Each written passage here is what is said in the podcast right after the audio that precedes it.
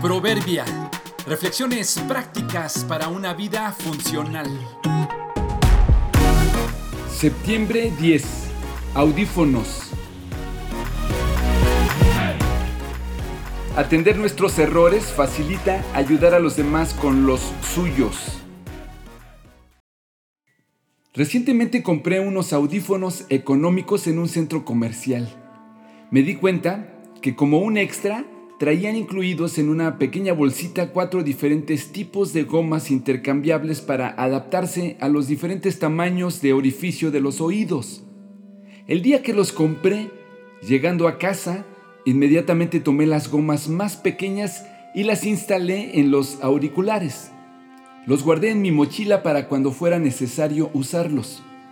La bolsita con las otras gomas pensé en tirarlas, pero terminé guardándolas en un cajón en mi casa.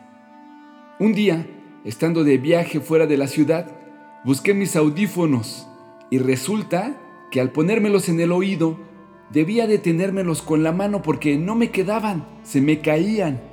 Así que no fue posible usarlos adecuadamente.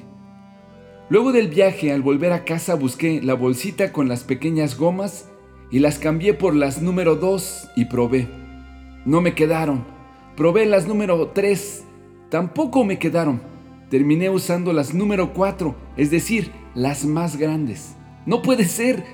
Yo he pensado que tengo orejas no muy grandes. Y suponía que el orificio de los oídos también era pequeño. Ni siquiera sé si está relacionado el tamaño del orificio con el de la oreja, pero suponía que sí.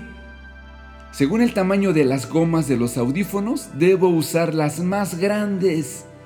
Yo he pensado que otros son los orejones, pero no yo pero esas gomas me ayudaron a descubrir que yo también lo soy.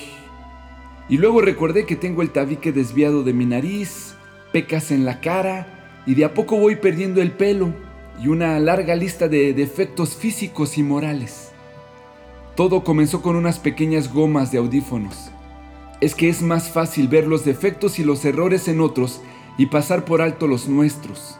Es más sencillo señalar que autoexaminarnos.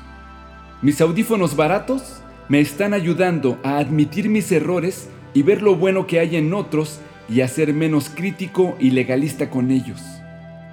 Cuando tengas la tentación de criticar a los demás, recuerda tus defectos antes de empezar a juzgarlos.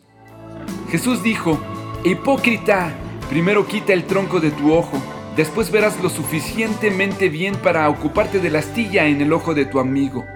Mateo 7:5